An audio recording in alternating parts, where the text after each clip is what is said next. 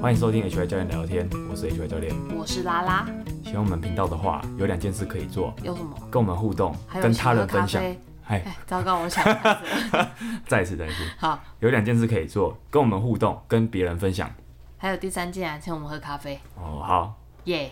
那再热烈推广一下，热烈宣传一下 HY 教练今年的实体讲座——运动心理学讲座。现在报名表单已经丢上来了，哦，完成 了吗？好，在完成了，对赞。，完整的。你怎么会怀疑这件事？已经上了，已经上传了。因为我听到那个小猫尿尿的声音，就让我有点分心。哦，好，他他讲座一共有四场，最近嗯的这一场是五月二十一号，首场礼拜天的十点到十二点。那四场的时间都是一样，都是礼拜天 OK 然后中间会隔一个周末这样。好的，反正我会再宣布详情嘛，哎、你就点进去看就好了。那个什么啊，表单都公布在写的所清清楚楚是不所是，有你找得到我的地方，我都会置入这好个消铺息天。盖地的告诉你。那到底要怎么选？你很简单，你就按照喜好跟你可以的时间报名。好，你笑什么？就是最好是全选。啊，对啊，对啊，对啊，这很难吗？我就问。我好啊，不 会，超棒耶好好，那我们今天先感谢一下感谢谁两位听友的布施布施又是布施，非常感谢啊，请身心优美主持人拉拉念一下。哦。好，我们这位阿敏哦，阿敏是你列朋友对吧是？啊他的留言内容非常简洁有力对，他就是给跑友一个支持啊，没有啦啦是我多加的，对，但他就是 要按、啊没有给支持没有啦，你那边讲什么好？给跑友一个支你持要。按按那个原本的据念啊，不要自己好，自我意识那么旺 盛。我就想要去，就是给他加一点东西。然后第二位呢是保安，他说谢谢两位主持人的节目，陪伴我度过通勤、做家事跟陪老婆上课的时光，啊也知道 HY 教练接下来会有分享运动表现专家的内容，来这边加速敲完许愿，请两位喝咖啡增加产出量能，笑脸赞。哦，保安怎么知道我就要讲这个运动表现专家？这一集的主题厉害就哦是运动表现专家。好，那非常感谢两位，阿明是我们跑团的跑友，然后他跑友也分享很多，他是有同行啊。嘿，对，他还算是前辈，分享蛮多前有辈料的内容。是对对对，我也跟他学了不少学。了不少，再次感谢两位的，谢谢两位的布施的支持啦哈。好。好，那我们先聊聊，你有没有想过为什么有的人身上就特别臭？臭、哦，因为它分泌的味道比较重，分应泌该的味，是当然啦、那为什么？就是跟饮食作息什么都有关系吧，就生活习惯啊。哦，还有其实蛮重要一点是，其实遗传的因素也有、欸，哦，嗯，有些基因是特别容易，像那个谁，西方人啊，嘿，特别臭，你有知道吗？我不知道因欸，为他们都会喷香水，就是因为他们的体味比较重，不是因为不洗澡吗？呃，都有吧。是因为不洗澡吧？但因为如果就都洗澡的话，它就未必臭啊。你要在同样的比较基准下，嗯因为，欧但洲就比较不容易流汗嘛。好吧，对啊但但就是听我在国外厮混的朋友是这么说的啦，你是说它有洗澡，然后还是臭的吗？对啊，就是哦味道真的比较重一点好，理解。理解哈。那好，有一些原因啊，嗯，像是饮食啊，对，饮食像什么，你们应该懂，就是新香料，嗯对新香料特别容易啊，它在你身体里面啊，消化后会产生一些挥发性的化合物，嗯哼，这化合物会从你的皮肤。还有你吐出的空气中释放出来，啊所以有些时候你身边的人不用问你也知道他刚吃了什么，大概是这种感觉。哦，对，是吧？是大家都有这个经验。那习惯像是啊，什么吸烟、喝酒，那很容易啊。对，呃，你有喝过酒，你就知道隔天那个口腔都蛮臭的，就是这种感觉。那没有运动也会哦，嗯，没有运动也会哦。我们还要讲，其实代谢等一下就会讲为什么运动跟体味是蛮有关联的好啊。就是再来就是生病啊，像是什么糖尿病、肝病啊这，种病啊，代谢型的，有些代谢型的疾病会影响身体代谢，这种特别容易让身体有异味。嗯，所以你有没有发现，代谢型疾病通常跟什么有关？肥胖。所以为什么有些肥胖的人有？其实就是一点那个因果关系有点复杂了。哦呃，就肥胖的人通常也都会有体味体味比比较较重嗯重的问题，这个我等等会再说。 ，OK，哦，所以如果你有这个问题的朋友，你可以依照刚刚那几个东西去做对症下药。嗯，对。那如果说你弄了，比如说饮食啊、运动量啊、戒烟戒酒都处理了，还是有味道怎么办？请看医生吧。对啊，看看有没有什么潜在的疾病啊，因为这种这种问题是蛮，其实是我懂是蛮苦恼的，尤其它很容易让人变成一种社交上的一种障碍物。对对，那那这个时候，尤其啊自己要有自觉，不然的话那是最可怕的。如果自己没有发现的话，那可是没有有一人帮得些了就你。是家里因素造成，例如说像遗传，遗传哦然后对他可能就不会觉得他身上那个是异味，其因为实他，嗯从小闻到大。但其实啦，就是你有社会化的话，你应该会知道，因为会，你可能会被人家讲。那我但是们嗯因为像我朋友，他就曾经说过，他说他一直到很后面他才发现到这个味道是别人闻起来不好闻，因为他自己闻的是有安全感的。哦，真的、哦，对啊那所以我觉得那是一个认认定的问题，对啊因为他遗传，所以他家人也有那个味道，欸其实我觉得社会化有些时候是有点暴力的事情啊，但没办法，对啊，你就要是逼着自对己对对，去尤其你常常跟面对一下。 哎、那其实小时候应该就会常常被讲吧，因为我觉得小，尤其那国中小年纪的小朋友是最坏的，你知道吗？可是女生不一定会这样讲哦，女生啊如果哎真她的又有不道理，女是生可能会背后讲，因为他他如果不是被排挤的同学的嗯话，啊那他可能有一点味道，大家也不会说啊他。有有有理、对啊有对理啊，好好，那反正这是一个蛮明蛮麻烦的话题啊。但如果说长大后有这个烦恼的话，刚的那几个那几方面的东西，不妨对症下药试处理看一下。看，OK，啊、再来是什么？肥胖，其实肥胖啊，我们再来要切入刚刚讲，肥胖跟体味是蛮有关系的。为什么？代谢代谢是一个，还有一个就是，通常肥胖的人皮肤的皱褶处会比较多，啊，他会那个啊、那中间会其实会缝真的隙会有点藏污纳垢的，卡垢对对，嗯真的是会有啊。汗腺密集的地方也容易会有过多的汗液跟细菌，这两个嗯东西是主因。很皱褶的人通常要要小心了。好，呃，那再来就是，当这样的肥胖的人，有些时候他们活动量不足的时候，出汗、流汗这个量也比较少，有没有，嗯，有些时候这样也会导致那个皮肤表面因为没有出汗而细菌滋生产生异味。你知道汗有这个功能吗？流汗的好处就是它可以清洗你的，毛孔啊，对对，清洗毛孔。对啊哎、，虽然流汗后好像也会臭、哎但它好像还是有一但是些你积极就的意义，对啊，它就是一个水龙头，你就对要它也先把是它畅通。还是有积极的意义在。那肥胖就像刚刚讲的，也跟一些代谢疾病有关，嗯所以你很难确定它们的因果关系，但通常就是真的是有一些关联的。 OK，一样不妨从这几个角度切入。那运动，最后来讲运动，运动怎么样减少体臭的？为什换衣么服呢？啊，不是啊、我说为什么运动可以减少体臭？因为就代谢，对你的你没流错汗啦，没错，没有代谢、流汗、循环、血液循环也会提升。你的身体各部位的血液有充分的供应后，身体体液中的废物啊、细菌啊，就从身体中被代谢掉嗯排出了，这是一样啊，这是跟代谢是一样。那还有什么？心理上的压力减少了，啊，运动可以减轻你，诶、不一定是心理啊，因为压力有些时候是种生理反应啊，就是它压力是一个身心里都有的状态。是啊，反正你会减轻压力，减少一些比较负面的情绪之后，哎、负面情绪也有可能会让身体有异味，这蛮有趣的。真的哦。对对对，这我我我看到了，但我不太确定为什么。但你有碰过这种类型的人吗？就是他的异味是出自于 他的内心压力，这个好那个、哦、好没有，就有没有人跟你分享过？没有哎、对啊，因为这我好那个、哦，目前也想不太到，这好那个怎么自由新政哦，这好了好不一像定，他可能就是去就医，然后他哎、这我没听过，发这现这我、件事哎告诉我蛮有趣，我把它记下来，我再查一下好了，再好跟呃我确认一下后再跟各位报告哈。卡迪好，那咱总之体位就是这样。体位我觉得蛮有趣的一个议题耶，就是很多人可能很苦恼，但就是有一些方法啦。那而且哦，证实了运动是有些帮助的。是但是啊，哎好像在上古的集数有讲过，就是嗯，很多人其实运动后他不知道自己臭，而且他运他会去运动，可是运动后他没有没有做一些清洁保养，他更臭。那对那其实是一件有点可怕的事情，或是他健身房就让那个健身房有留下一些哦，我对我大学的那个健身房印象非常清晰。是大健身房以前在十年多前，那个什么自由重量区是几乎是只有男生会在那边的，哦，极少数的女生会在那边，所以那一区有超级臭，我不知道现在味道有没有比较好。你是说一到那个环境就对对，臭它就像就像网咖这个撞球间有三手烟的味道一样，不是它跟其他空间有分隔开啊 来，呃，但就是那一区真的特别臭了。那如果说在前面一点的那种跑步机还好像还好，但越里面越臭这样子，哇，好可因为怕自。由重量区是最深处这样。我记得这个哦，所以哦，虽然那里通风不好嘛，有很可能是嗯，所以虽然运动对那个体味有帮助，但如果你本身有些味道的人，还是要一些什么体香剂啊，尤其啊，我觉得衣服要换，要衣服换是吧绝对要换，就是千万不要省这是根本吧。呃，我我其实可能仗着自己没有那么臭，所以有些时候我衣服会不换，但我后来发现说我衣服还是穿会久了之臭后臭的很快，所以还是要换，对对，因为里面都是细菌。 好。呃，好，今天我们要讲的东西是研习啊，好，就是就是就刚保安问的那个运动表现研习哦，运动表现专家研习哦， ，OK，哦天哪，我们前面讲那么有实用的资讯，已经讲了十分钟了哈。关于研习这件事啊，我对研习这件事有一些感触哈、对啊不管是证照，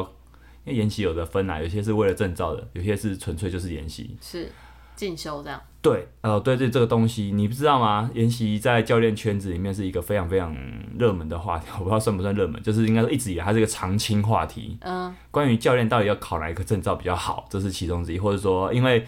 你跟教练、跟健身教练啊，或是不管你要叫什么名字哈，跟跟这种教练界有关的证照太多种类了，领域也蛮跨的，嗯，呃，很多人都会很好奇，就是到底要上哪些东西才有足够具备一个身为一个优秀教练的能力。嗯，所以这其实是教练圈子常在讨论的，然后加上教练的研的那些证照费、研习费其实都还不便宜，嗯，哎，所以这是一个这圈子常年的一个话题，你知道吗？知道，呃，就真的教练是一群蛮，有时候资讯焦虑嘛。我看过有有有那个什么业界的前辈是这样说，我觉得你们也蛮精准的，因为确实在这个很新、很快、呃求变化的产业，呃很新哦。到现在，我觉得健身产业在台湾的发展，可能十年前跟现在是差非常非常多，甚至五年前跟现在也差很多。嗯，呃，那这种这么快、这么变化的产业里面，你如果一直都不去学东西，好像很奇怪。对，所以这里面的一些教练其实就是一直是对这个东西有点像是追着跑的感觉。但你是想说什么？呃，上这么多的课是为了，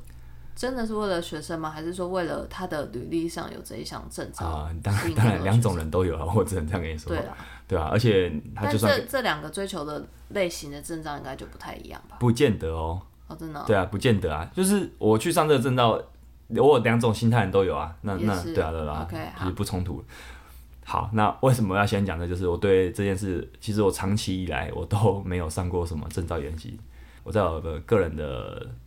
社群媒是体啊平台对有发表过关于这次研习的一个一几篇短文，好我就讲的就是我在前一阵子我的脸书跳出了一个八年前的哦，我的这一回天顾，对，脸书回顾最爱这样。我发现靠，我上一次，哎、我那时候八年前是去哪？是去文化大学的体育馆，那时候我还没有进文化大学的研究所，是对，只能说我第一次去朝圣，因为哇，就是那时候文化大学对我那时候来说是，因为何立安老师已经刚回国，在那边教了一阵子了，嗯嗯然后有一个训练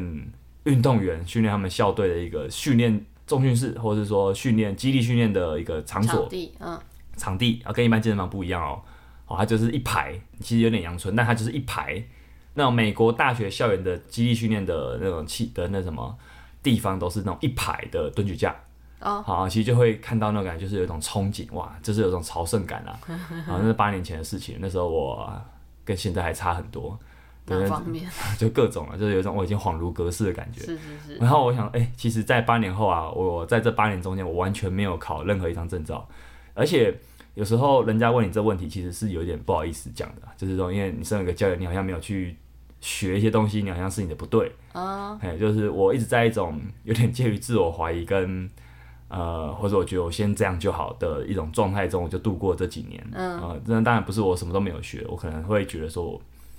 那是种学情在绪哪一是个嗯有点症复状杂的，就是说，啊、我想先把我目前的问题解决系统先好好摸索。比如说，嗯好了，我现在这个系统可能就是我们怪兽的教的东西，它提供哪些工具，它看待问题的方法是什么，嗯我先好好的把它扎实的跑过一轮。那当然也有一个原因，就是我不知道我到底到底想要学什么东西，然后又在初期阶段，其实教练生涯初期是没有太多的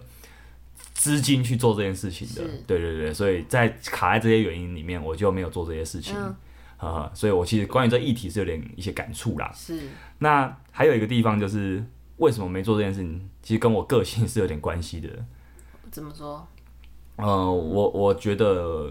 现在可能好一点，但我在职业初期，我的一些社交障碍是蛮严重的。啊这好像，呃，现在听起来，哎、对，有点恐，有点恐。社恐如果你现在认识我，可能会觉得、诶很难想还象，哦，或者还好，但对确实就是又经过这个历程，我到现在现在我也很不避讳，就跟大家讲，我确实是这样。那为什么就是有点没有自信吧？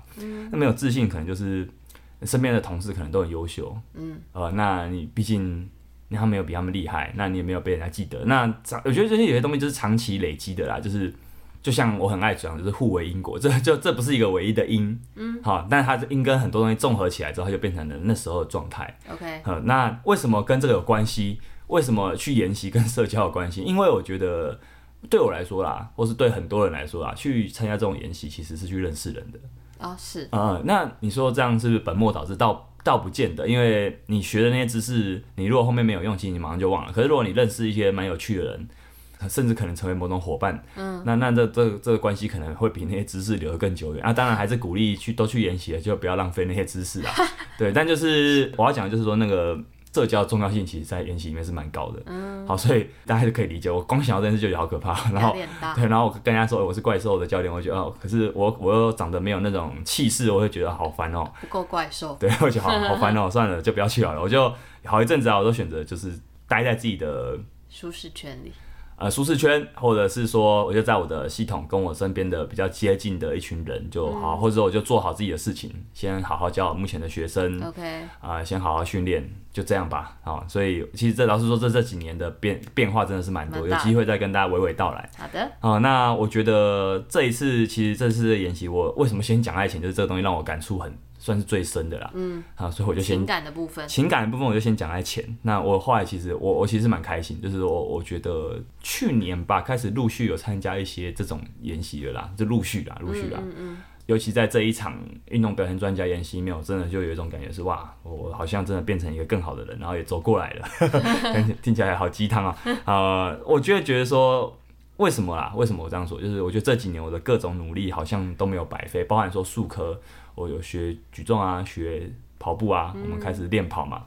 啊、嗯，或者说我也有经营一些这个频道，好好产出一些东西，都让我觉得，哎、欸，跟别人跟一些厉害的大大交流起来，我比较不会那种，你知道吗？就是有些时候你在很自没有自信、没有有点自卑的时候，其实你不敢跟这些人讲话了，嗯、呃，尤其对于不是很会社交人来说，特别容易这样哈。呃，我就把这些东西先讲在前哈，让大家不要觉得很唐突哈。我们现在就来介绍这个，但我觉得这个东西真的是一个感触很深的东西啊，嗯、就是毕竟啊、呃，我不是一个一直都在做这件事的人，甚至可以说是这一年，我才觉得啊，好像我准备好了，嗯，哎，我也不知道那个准备好契机什么，但反正有一天我会觉得，哎、欸，我我想要去接触一些，我想要去接触一些别的东西了。大概是这个东西开始冒出来之后，哦，我就开始去做了。好，那我们就来介绍一下。在过了 快二十分钟后，我们就终于要进入正题了哈。这这一场运动表现专家研习，简称 SPS，SPS，Sports Performance Specialist，应 该是这样吧？啊，我在我在讲他的，我在讲他的那个对全名了，Specialist，对啊对对，啊，运动表现专家，我刚。好了，有讲错也也不要介意哈。这个研习蛮赞的哈，所以我打算分上下两集介绍。所以如果你听完这一集觉得还不够，你再等一个礼拜哈，再等一个礼拜 就好。呃，这样研习的要先讲这个老师是谁，江杰英老师，国体大的教授江杰英老师。江杰英老师。呃，那至于为什么一个体大教授会来办这个业界的课程，就是他们其实国体大跟这个北大那边的一个机构有一个台北大学产学合作的关系，还是北京大学？台北大 学，哎好笑吗？好笑吗？我就一直被笑啊。 好好好，那对。 来打乱人呢，好，还有一些产学合作的关系啊。那这位江杰老老师，呃，如果你跟我一样是比较所谓激励体能圈子出身的啦，你一定不陌生啦。啊你如果不认识他的话，有点奇怪。但当然啦，其实我们知道健健身圈那么小，它里面又细分很多领域，又分很多圈子，所以有些圈子确实也跟我差一些。所以你如果真的不知道也没关系，就是我们介绍一下。 OK，好。啊因为我小时候就很敬仰他，我小时候是指说，大概我我知道何老师，嗯，因为他们何丽安老师跟江建林老师大概是同期，可能江老师晚一点点，晚个一点、嗯、晚个几年吧。他们同时从美国念完他们的学位回来台湾发展肌力体能这个东西。嗯、那时候在台湾没有人知道什么叫肌力体能啊、嗯呃，其实现在可能有些人还是不知道这是什么啦，但没关系，我等等会介绍。好，好，那他们啊，就让台湾。那时候，呃，那时候我记得没错的话，有个协会，有个学会叫中华民国基地体能学会。学会啊，学会，对对，它叫学会，不是协会哦，我不是台湾国 语，它叫学会，应该是学会了啊。 OK，呃，他们在那时候就是学会的两位教官，他们开设了一梯又一梯的基地体能证照课，就是他们都受证教官，所以他们很多人的证照都是这两位老师发的。嗯嗯那当然，他们现在在这几年都已经离开学会了，嗯，纷纷创自己的品牌。好，他们两位老师其实风格都很不同啦。我觉得跟他们在美国学的东西，他们学系统跟后来他们的经历有一些不同，嗯、有一些关系。对，总之我觉得这两位是您可能都要知道。如果说你对健身、对肌，尤其如果你特别对肌力体能这个这个词有兴趣的话，嗯、你一定要知道。那我们就来讲一下到底肌力体能是什么，因为、哦、因为我好像很少在这个这个部分讲过，在这个节目中讲过。因为，哎、欸，坦白讲了，就是肌力体能。我后来的想法是这样啦，就是我尽量不要让我的沟通产生太大的距离感。是所以如果我能用你听得懂方式讲给你听得懂是最好的。所以我早期是很很喜欢说我是激励体能教练，真的。但现在我就说我是教练，呃，你要就是健身教练，你要、嗯你要怎么认识我，定义我觉得都可以，是嗯对，都可以。好，那激励体能是什么啊？激励体能，激励与体能训练，它其实是我觉得最早有有这个词、有这个架构、有这个框架都从美是从美国出来的，但当然它可能。受到，比如美国这个系统受到苏联前苏联影响很深。哦嗯我们在共二，我们在那个周期训练有聊过这个东西，所以你说到底谁才是基地训练训练的始祖？我觉得你也这也不用争，但是确实是美国把这个东西系统化整理化比较系统化，变成自己的一套东西的啦。 OK，好，那记忆体验是什么？ 还我没能扯一堆。讲到好，他其实是啊，他想要训练的对象其实是运动员。记忆体验在在想就是说，我们运动员除了练球之外，那他的肌力跟体能也是他的身体素质很重要的一环。是假设是球类运动的话啦，那运动员要怎么透过体能教练的帮助得到更好的表现呢？所以啊，在肌力体能的教科书里面，它有大量的什么基础的那种，比如说深蹲、硬举就不用提了，那是很基础、很基础的东西。它还有大量的像是冲刺、速度训练、变换方向的敏捷训练，还有举重跟爆发力训练，就是它已经是有点进阶的专题，嗯，有点像这种感觉，所以这些看似很专项的篇章都会有在记忆体能的范范畴围里。，嗯，对，所以你说田径，为什么记忆体能的课本有一些田径动作，有一些冲刺动作，为什么有一些奥林匹克举重动作，都是因为这些东西在长期的记忆体能发展脉络下，被认为是可以提升运动员的一些基础表现，哦像爆发力、像速度、像敏捷这些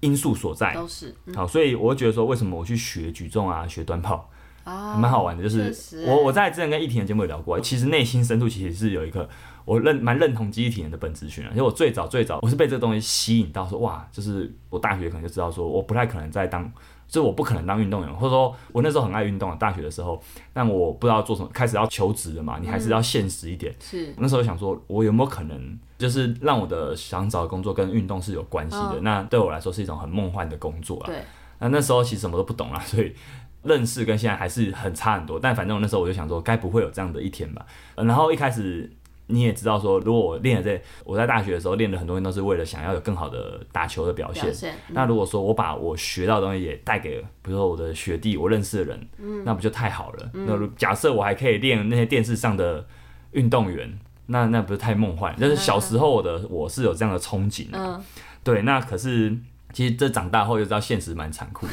对，你要你要去训练运动员，其实是很困难的一件事。就是一一来台湾的那个运动员训练的圈子是不多的，嗯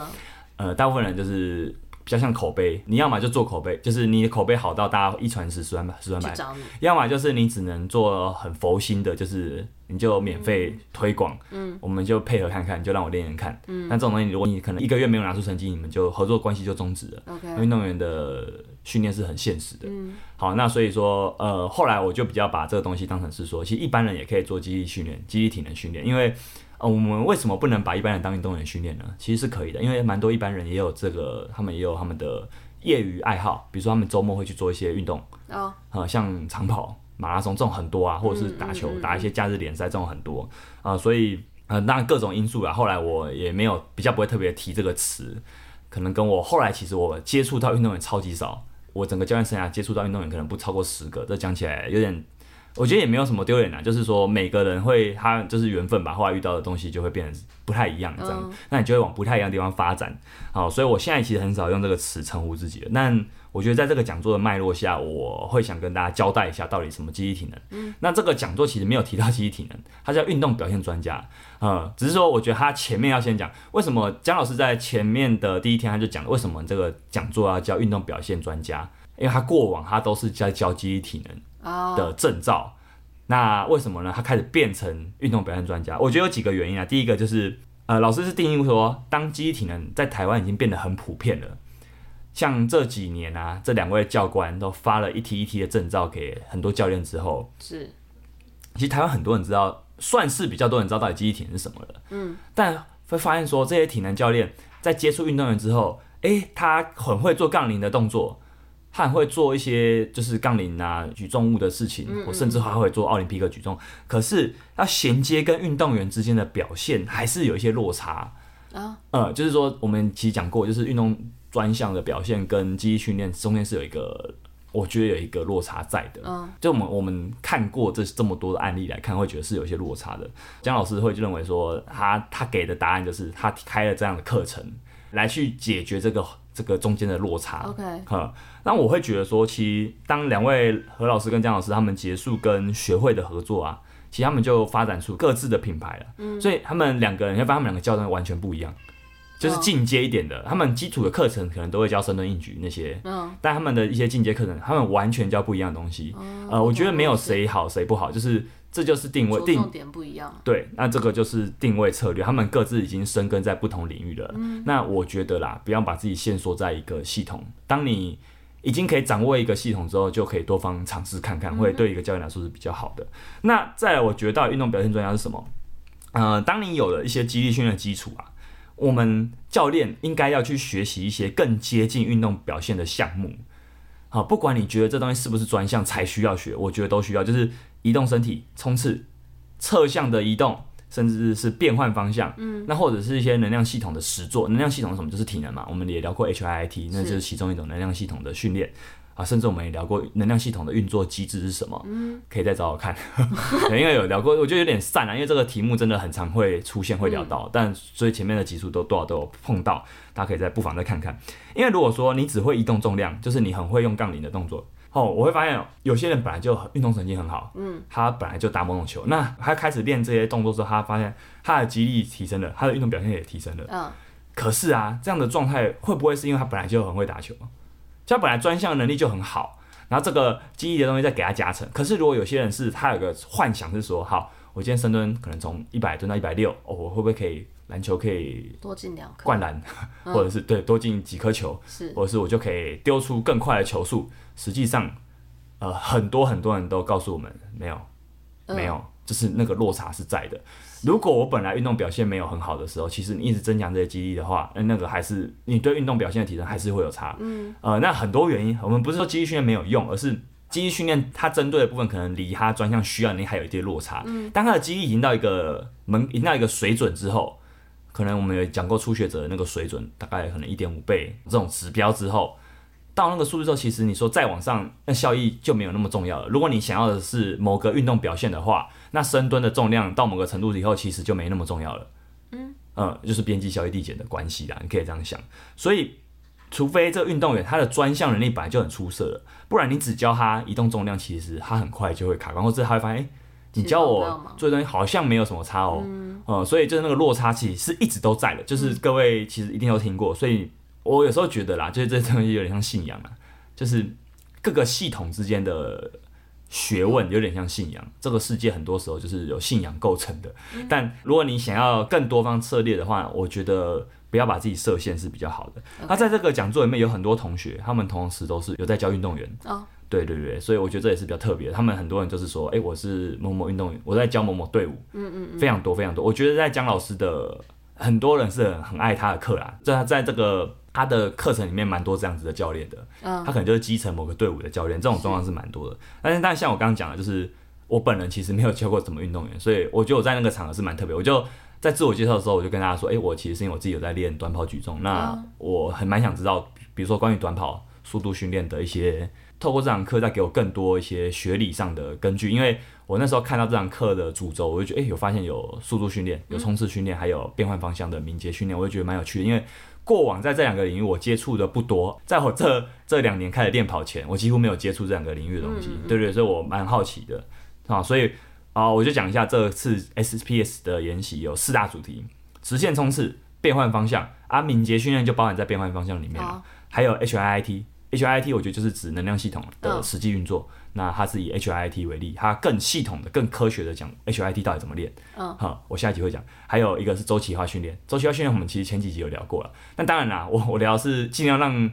老欧能解啦，对不对？那可是在这个姜老师的讲座里面，他对象是我们这些教练，所以他当然没有讲的太简单。嗯是甚至不太容易。如果你没有帮运动员开过那种一个的一个年份，可能三个月的课表的话，其实你可能会哎发现哎、有一点难。哦、实际上我就不常做这件事情，所以那时候其实考试的时候也想了一下，嗯嗯就没有那么容易。 OK，但反正这四大主题，好，然后我们今天不会讲完全部啦，应该发现我现在都已经快讲节目的尾声了，我现在才没开始讲。好，那我们就来讲第一个主题好了，好，直线冲刺。我们今天应该就只会讲这个主题，冲刺直线冲刺啊，哎、我觉得很好玩，就是刚好是跟我近年在做的事情很很不谋而相合关。呢？对，所以我觉得，因为这个这个研习，就像我前一集田径赛那集有讲，就是说我在这个研习第一天就发现，靠，也太硬了。就是第一天啊，我们就实际去测验冲刺了。因为为什么要测验冲刺？冲刺就是说，呃，姜老师他很强调一个东西，就是监测，他会用仪仪器。器，嗯，比较通常是实验室才看得到仪器哦、所以那个仪器你在外面是不太可能看到，因为那嗯个都蛮贵的。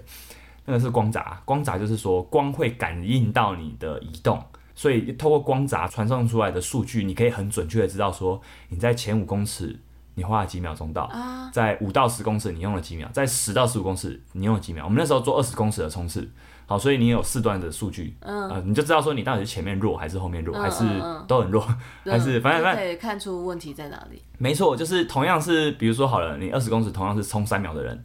哎、同样是三秒，为什么这两个人他的弱点是不一样的？你只有三秒这个数字的话，你无法得知为什么。所以透过这种分段的东西，你就知道哦，原来他是前段比较快，原来他是后段比较快。姜、老师很强调就是你要检测，不然你都是猜测， 呵他很爱讲这句话。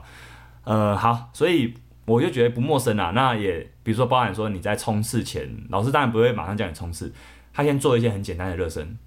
对，那在那个热身，他没有讲太多怎么冲刺，嗯，因为他希望你在一个比较 fresh 的状态下去冲。嗯哼，好，那你你在这个状态下冲刺完之后，你再去看，诶，还有我们分析自己的影片，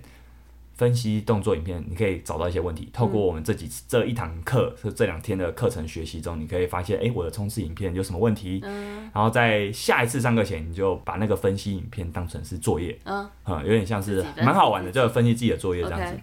好，所以我在这个第一个周末，我就发现说，哎、这堂课要非常非常大量的，几乎没有在移动重量的，有那个什么用雪橇辅助之外啊，这是极少数的有碰到重量的，不然大部分时候都在移动身体，甚至连那个什么热身，做了很多我们在练短跑前会做的一些，像马克操，马克操是什么？我再跟大家科普一下，就是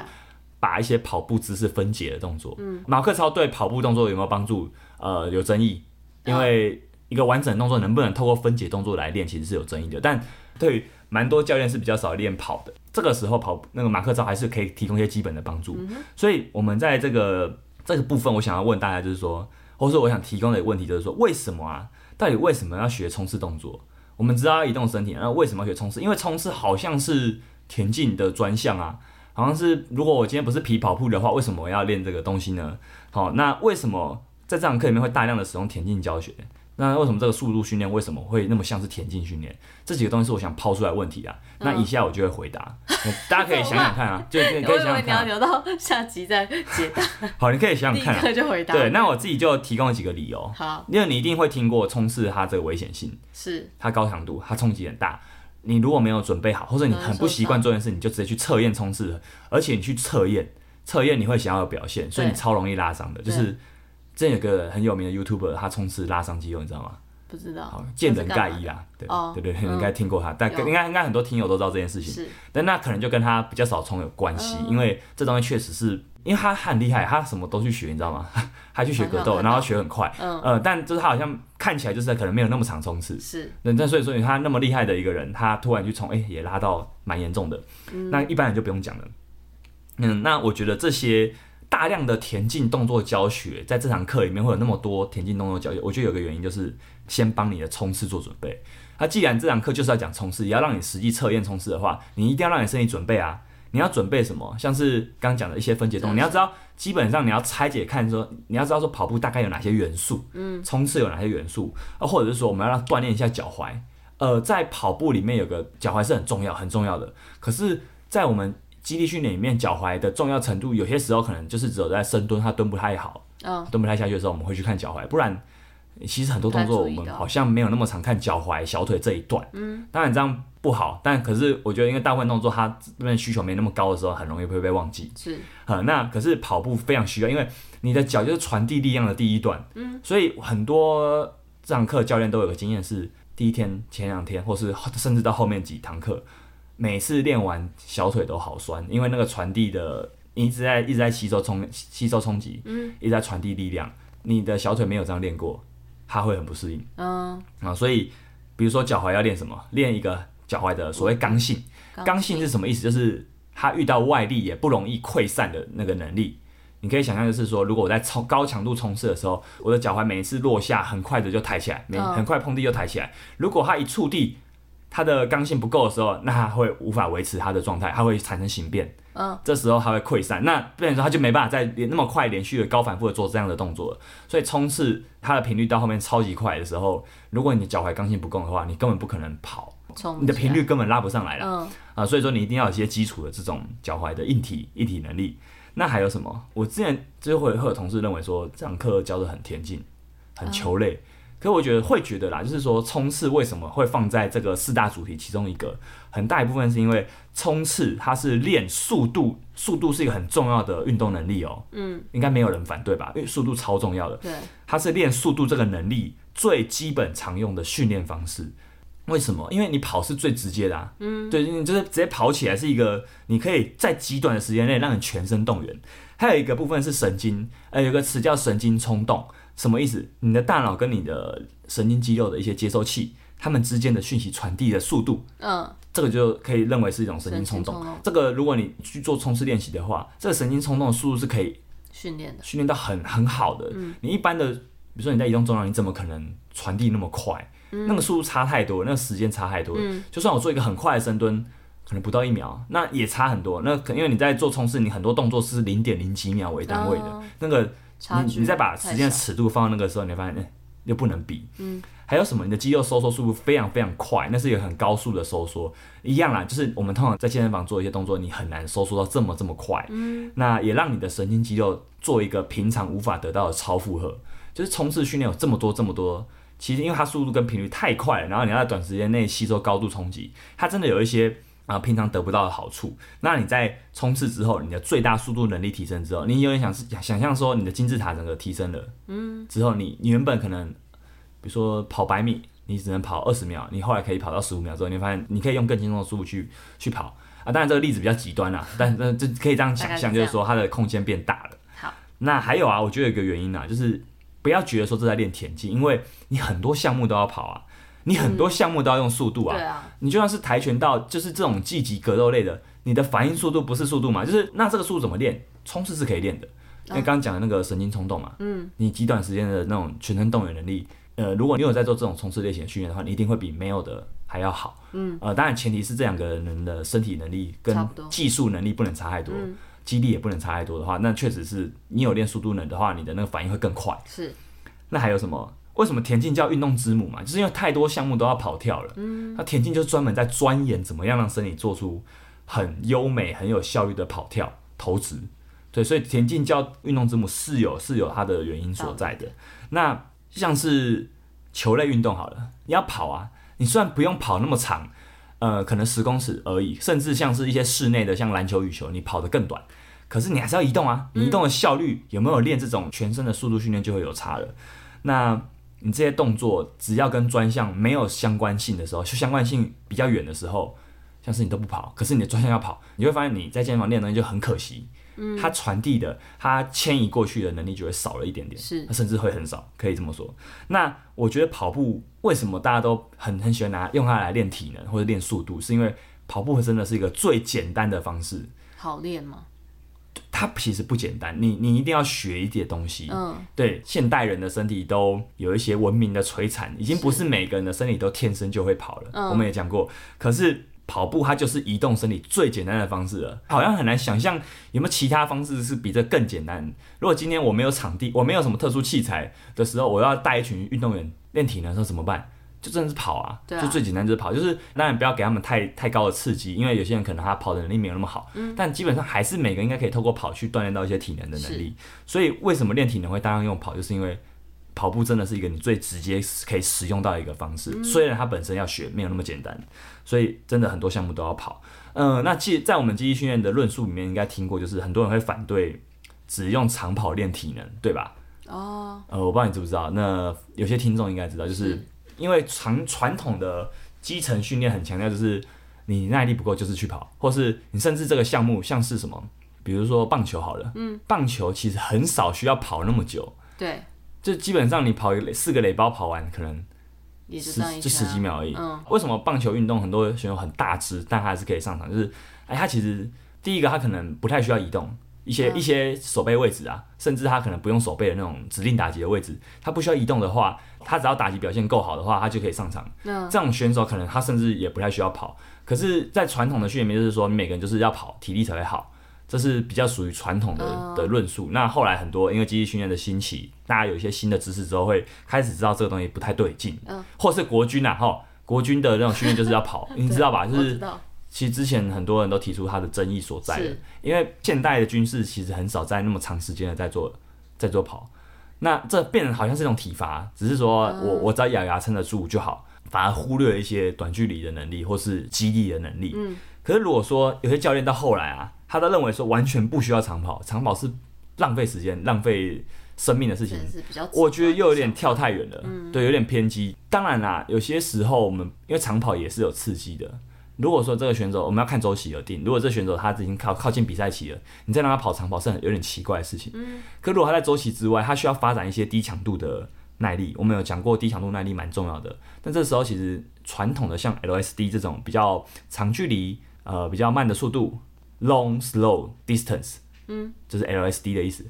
这种长距离、低速度、长时间的这种耐力训练，其实有些帮助。对，当然就是要看。如果说跑步，我们讲过，他还是有些能力。如果他不是很会跑，你又让他跑很长，那其实对他不好。对，但是如果我们能不能换个角度想，就是你还是要教他一些跑的东西啊，嗯，对吧、不是说他不会跑你就不让他跑，对，其实你还是要，如果他的项目是需要跑动的话，你还是要让他知道怎样跑动比较有效率。那这个时候，我们好像教练，身为教练，你不应该完全去排斥这个选项对，不能不应该去完全排斥它。我觉得你如果认为自己是体能教练，你对跑步，我们在跑步，不论是长跑还短跑，你对跑步啊，你抱持这种嗯不想去理解，因为好像不重要啊。嗯，就是跑步是一个项目，可是我教的选手又不是不是又不是跑步这个项目的，你抱持这个态度，我觉得是很可惜的事情。